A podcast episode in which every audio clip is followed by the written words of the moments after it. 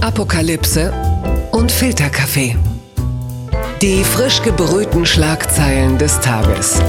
Mit Mickey Beisenherz.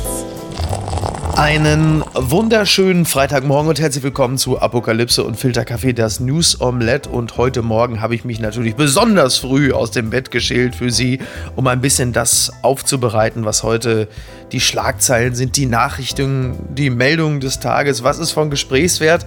Und das kann jemand besonders gut beurteilen, denn auch heute habe ich einen Gast, der ist Autor, Gründer des Blogs 1000 Zeichen, ja, der vielleicht einzige Journalist, bei dem die Fragen immer lustiger sind als die Antworten. Und 2013 wurde er vom Branchenblatt Medium Magazin zu einem der 30 vielversprechendsten deutschen Journalisten ernannt. Und jetzt Jetzt ist er hier, das hat er jetzt davon. Guten Morgen, Sebastian Dalkowski. Guten Morgen, Miki. Ja, was ist aus dem vielversprechenden jungen Journalisten geworden? Ja. Ich weiß es Ja. nicht. Wir werden es vielleicht heute bemerken. ja, genau, genau. Wir werden, wir werden heute am Ende des Podcasts beurteilen können, inwieweit 2013 äh, da die. Vielleicht war es eine Prognose, die auch mal eingetroffen hat, oder vielleicht, naja. Äh, wir werden es sehen. Eine Frage noch: Was macht denn jetzt dein Auto, Sebastian? Ich habe das Schlimmes gehört. Schlimmes gehört, ja, es, äh, die Kraftstoffpumpe ist defekt. Der Mann mit dem Schnurrbart Werner äh, kam zu mir äh, wie in ein äh, Wartezimmer beim Arzt und sagte, Sie müssen jetzt ganz stark sein. Ich will Ihnen nicht zu nahe treten, aber das Auto ist von 2001 und äh, ich glaube, er guckt jetzt übers Wochenende mal nach, ob äh, noch äh, was zu retten ist. Ich freue mich allerdings auch ein bisschen, wenn ich äh, los bin, denn kein Auto ist ja unsere Zukunft. Auch deine, Miki. Nein, du musst doch jetzt mit Wumms und aufgrund der Mehrwertsteuersenkung musst du doch jetzt ein Auto kaufen. Hast du denn nichts begriffen? Äh, 10% Wirtschaftseinbruch, wir sind in einer Rezession und du sagst, du willst kein Auto kaufen. Was, also das ist sowas von Verantwortung, da könnte ich jetzt schon. Ne? Die deutsche Wirtschaft stärken. Ja. Ja, den deutschen Fahrradbauer. Ja. Die deutsche Fahrradmanufaktur. Ja, dann kauft er halt ein Lastenfahrrad für 12.000 Euro. Das ist auch okay. Wir kommen zur ersten Rubrik. Gewinner des Tages. ist der Maskenträger. Ja. NTV meldet überraschende Meta-Analyse, OP-Masken schützen auch Träger Wirksames. Hat sich jetzt äh, aufgrund der Ergebnisse eines Forscherteams um Holger Schünemann von der McMaster-Universität in Kanada hat sich herausgestellt, dass aufgrund derer Analyse Masken das relative Risiko, sich zu infizieren, um etwa 80 Prozent äh, gesenkt wird. Das finde ich ist ein erstaunlicher Wert und das ist ja jetzt auch für, für all jene schön, die bislang immer gesagt haben, was soll ich denn Masken tragen? Das schützt ja nur andere. Also spätestens je, was übrigens auch ein interessanter Ansatz ist. Also das ist doch jetzt der ultimative Beleg dafür, ja, in ÖPNV geschlossenen Räumen, Einkaufsläden, vielleicht jetzt einfach mal doch die Maske tragen. Ne? Bricht den Trend. Ja, ich trage ja sogar jetzt Maske, weil ich nicht weiß, wo du heute wieder so herumgelungert äh, bist. Ne? Und, äh, und, Schlauer ist und das. ich, ich finde es auch, auch praktisch, äh, dass man, äh, bevor man zum Bäcker geht, jetzt eh keine Zähne putzen muss, weil man diese Maske trägt. Also auch die Knoblauchfahne vom Vorabend kann man alles noch schön, schön mitnehmen. Also. Oh ja, das ist tatsächlich, diese, seitdem die Masken äh, da sind, äh, liefert es einem auch erschreckende äh, Erkenntnisse über die eigene äh, Atm Atmung. Also um es mal vorsichtig auszudrücken. Wenn da in drei Monaten die Masken fallen, dann äh, erschrecken sich die Ja. Zahnärzte und äh, Ehepartner. Wenn in drei Monaten die Masken fallen, ist auch eine fantastische Überleitung zur, äh, zur nächsten Meldung. Die Schlagzeile des Tages. Der Tagesspiegel meldet, wegen Coronavirus-Krise US-Präsident Trump stellt Wahltermin in Frage. Bisher sind die US-Wahlen Anfang November geplant, doch das Land kämpft mit der Pandemie. Trump wettert gegen Briefwahlen und fordert Konsequenzen. Ja, bei Twitter, das ist ja nun sein, immer, immer noch, immer noch, es wird langsam eng, aber immer noch sein liebstes Verlautbarungsmedium. Und er meint, dass die Zunahme von Briefwahlen äh, die fehlerhaftesten und betrügerischsten Wahlen der US-Geschichte vorantreiben könnten. Er schreibt, es wird eine große Peinlichkeit für die USA. Da muss man natürlich die Frage stellen, kann es eine größere Peinlichkeit geben als das Wahlergebnis äh, 2016? Ist die Briefwahl denn tatsächlich so schlimm? Kann das bedeuten, dass die Demokraten diese Briefwahlen für sich nutzen, um den armen Trump. Ähm, für mich, ja, in meiner persönlichen Wahrnehmung, ist doch der beste Beleg dafür, dass sich bei der Briefwahl es sich eben, also das eben nicht so leicht bescheißen lässt, das ist er doch selbst. Sonst würde er es ja machen. So, oder? ja, ich Oder, ich oder mute ich dem Mann schon wieder dazu viel, also traue ich ihm zu viel Schlechtes zu? Ich verstehe total äh, seine Sicht, denn wer schlau genug ist, äh, einen Brief, das, den Brief anzulecken und zuzukleben, äh, ist wahrscheinlich äh, auch schlau genug, äh, nicht Trump zu wählen. Ja. Aus seiner Sicht äh, total logisch. Ja, wobei ich fürchte, da machen wir es uns vielleicht ein bisschen zu einfach, denn es, es haben ja auch teilweise auch intelligentere Menschen im Jahr 2016 Trump gewählt, aus dem einfachen Grund, dass sie Hillary, obwohl sie eigentlich demokratische Wähler immer sind, Hillary so unsympathisch fanden und finden, dass sie dachten, so, der verpassen wir jetzt mal eine Breitseite, aber komm, so schlimm wird es ja wohl nicht werden. Und wenn uns das Jahr 2016 äh, FF etwas gelehrt hat, dann, wann immer es so schlimm werden kann, dann wird es das auch. Aber Trump verschiebt das Thema Wahlalter Herabsenkung, das wird, wird uns heute ja noch begegnen. Und Trump verschiebt jetzt einfach auch das, also er setzt das Wahlalter rauf auf äh, Summe XY, bis nachdem die Umfragewerte für ihn etwas besser sind. Ja. Wann das ist, weiß man nicht genau, aber 12 bis 13 Jahren oder bis der Arzt sagt so, wird Zeit, wenn du nochmal Präsident werden willst. Ja, aber, aber jetzt mal, jetzt mal, jetzt mal so, so nüchtern und sachlich betrachtet, was sagt das denn aus? Für mich ist es ja tatsächlich so, dass da jemand jetzt schon mal so langsam äh, eine Erklärung für die vielleicht womöglich tatsächlich schlechten Wahlergebnisse liefert. Also alles schon mal so langsam vorweg, ja, dass man dann irgendwann sagen kann, ja Leute, ich habe es euch ja von vornherein gesagt, diese Briefwahlen, das ist natürlich ein Riesenbeschiss. Ich gehe hier nicht freiwillig aus dem Weißen Haus. Auch diese Möglichkeit wurde ja schon, ne? der zieht am 3. November die Mauern hoch ums äh, Weiße Haus, würde ich mal sagen. Die Mauer, die er dann tatsächlich baut, um nicht gehen zu müssen. Ja. Also klar, er zweifelt, äh, also zieht das Ergebnis, äh, stellt es jetzt schon in äh, Frage und ja, vielleicht muss man ihn äh, doch in der Zwangsjacke dann rausholen. Okay, Sorry. kein Problem. Das hat mich überrascht. Die Tagesschau schreibt Ermittlungen gegen Infantino, Strafverfahren gegen FIFA-Präsidenten. Die Schweizer Staatsanwaltschaft hat ein Strafverfahren gegen FIFA-Präsident Infantino eröffnet. Dabei geht es um geheime Treffen zwischen ihm und dem Leiter der Bundesanwaltschaft, als dieser gegen die FIFA ermittelte. Ja, genau, dieser Michael Lauber soll sich mehrfach mit Infantino getroffen haben, zwischen 2016 und 2017. Und äh, was dabei besprochen wurde, ist nicht bekannt. Und Laubers Behörde äh, hat zu dem Zeitpunkt ermittelt gegen die FIFA wegen Korruption, unter anderem im Zusammenhang mit der Vergaben der Fußball-WM 2018 und 22, äh, also 2018 an Russland und 22 an äh, Katar. Also ich, ich sag's ganz, also Sebastian, ich sag's dir, wie es ist. Ich bin geschockt, wenn jetzt sogar schon Vertreter der FIFA ins Zwielicht geraten. Ja, wem Ja. kann man denn dann überhaupt noch trauen? Ne, Nee, nee, ich kann das äh, also auch nicht. Ja, war den ganzen Tag, äh, hab ich geweint und äh, verstehe auch nicht äh, Josef Blatter, der äh, dem Blick äh, gesagt haben soll, Herr Infantino ist als FIFA-Boss nicht mehr tragbar. Blatter ja einer der, also noch, ko richtig. noch korrekter eigentlich als Infantino, äh, der jetzt auch schon seinen Nachfolger herzieht. Pff, weiß nicht, was da los ist. Ja, also vielleicht ist, ich kann aber Blatter verstehen. Also der, der, der, nicht, dass Infantino noch sein Lebenswerk beschmutzt. Ne, da muss ja, Blatter blickt da ja sehr kritisch auf die ganze Geschichte. Ne? Also genau, der, der, ein, äh, ein Lebenswerk namens Betrug, das jetzt vielleicht auffliegt, weil der Infantino dumm genug ist, äh, sich da so ein Treffen nachweisen zu lassen. Vielleicht ist das eigentlich das, was Blatter so sauer macht. Ne? Blatter Ja. steht ja wiederum ja auch in der Tradition äh, von Joao Avalanche und wann immer, seitdem ich die FIFA verfolge, hieß es eigentlich immer, oh, jetzt geht der, dieser korrupte FIFA-Boss ähm, und jetzt kommt der Generalsekretär und jetzt wird alles besser. Und die, das Ergebnis war eigentlich immer, es wurde jetzt nicht zwingend besser. Ich glaube, eine WM in Katar ist eigentlich der beste Beleg dafür, dass die Dinge sich nicht zum Positiven entwickelt haben. Infantino, Infantino übrigens äh, sagt selber bei diesem Treffen, äh, sei dieser Herr Lauber äh, seiner wesentlichen Aufklärungspflicht auch im Sinne der FIFA nachgekommen. Im, Im Sinne der FIFA, ja. Genau, ja, im- ja oh, das hier stimmt. Das, das war alles im Sinne der FIFA. So kann man es hier stimmt. Du hast recht, so kann man es aussehen. Also ich finde das, ich finde das spannend, jetzt auch, dass Blatter sich geäußert hat. Jetzt möchte ich persönlich eigentlich nur noch hören, was IOC-Präsident Thomas Bach dazu zu sagen hat. Markus Braun von Wirecard und äh, vielleicht noch äh, Clemens Tönnies, ein Mann, der uns auch hier jetzt begegnet.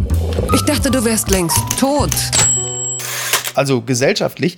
Das Handelsblatt titelt Tönnies Production 1 bis 15, was es mit den 15 neuen Tochterfirmen auf sich hat. Ja, am, am gestrigen Tag ging das ja in den sozialen Netzwerken rauf und runter diese neu äh, gegründeten Unternehmen, diese Tochterfirmen von, von Tönnies. Und äh, die Frage ist jetzt, will Tönnies mit neuen Tochterfirmen Gesetze umgehen? Das Unternehmen Nein. spricht von einem normalen Vorgang. Die Politik sagt, neue Gesellschaften helfen nicht. Du hast das bestimmt auch gesehen, diese, ja. das, was dann so als Scherpig rumging. Jetzt hat ja, ja. Tönnies plötzlich ganz viele kleine Betriebe gegründet, weil ja Betriebe unter 50 Menschen sind ja nicht von diesem äh, Verbot betroffen der Werkverträge und Leiharbeiter. Und jetzt will man natürlich dann anhand dieser Neuanmeldung dieser kleinen Tochterfirmen von Tönnies erkannt haben, dass Tönnies dieses korrupte Schwein äh, jetzt quasi daraus äh, kleine Tochterfirmen macht, um dann das Ganze zu umgehen.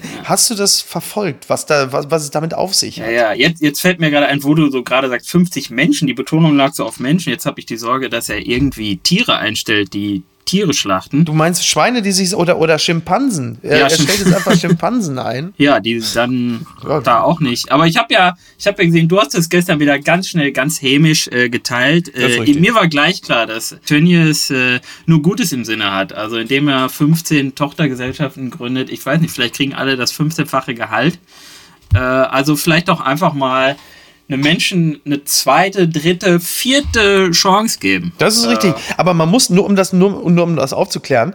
Also das hat dann äh, Hubertus Heil, der Arbeitsminister, dann auch selber noch mal im Internet kommentiert, dass das nichts damit zu tun hat, denn Handwerksbetriebe sind von dieser Regelung ausgenommen und ja. Tönnies wird niemals, auch Tochterfirmen von Tönnies, die Fleischzerlegungsindustrie, äh, wird niemals ein kleiner Handwerksbetrieb werden, denn ähm, konkret kann man Handwerksbetriebe und Industriebetriebe wie folgt unterscheiden. In einem Handwerksbetrieb ist ein Mitarbeiter in allen Phasen mit der Herstellung eines handwerklichen Produktes befasst. Für einen Industriebetrieb spricht eine weitgehende Arbeitsteilung und eben diese Arbeitsteilung ist das Schweine und Fleisch zerlegen. Und deshalb äh, wird es so niemals gehen. Und ja. wir alle dachten natürlich, Tönnies ist so eine Art Hydra mit Schweinekopf, aber so ist es dann äh, nicht. Ja. Also ne? ich glaube, ein Handwerksbetrieb ist Tönnies, glaube ich, nur auf den Verpackungen der Discounter. Da sind das, ist er dann natürlich drei Schweine, die auf eine, im Stall leben. Und ja. Kühe auf einer Wiese. Es wird sowieso für Tönnies hart, weil ich bin ja großer Fan der Nemesis von äh, Tönnies und das ist ja Karl-Josef Laumann, der NRW-Minister, der ja, der ist ja diese, ne, kennst ihn doch auch, der ja, ist ja Gesundheitsminister sicher. von NRW ja, unter anderem und ja. der ist ja so die menschgewordene Bundeskegelbahn. Er ist ja Schlosser aus dem Münsterland, Sternzeichen Kortbuchse und ich liebe den ja, weil er, ja, ich hab keinen Bock, jetzt hier der Firma Tönnies oder den Subunternehmern irgendwas zu zahlen. Der ist ja immer so, ja, wer es glaubt, ja, aber wird das denn jetzt fair bezahlt? Also, ja, wer es glaubt, wird selig. Tagespflege. Nach jedem Satz von Laumann hast du irgendwie das Gefühl, gleich stellt dir einer so einen Kümmerling hin oder so. ähm, ich finde den, ich bin wirklich großer Fan von dem. Ich mag ich den. Bin, ich ja? hoffe, er macht äh, einen Instagram-Account auf äh, und mit dem Sohn unseres äh, NRW-Premierministers. Ich bin jetzt bei TikTok.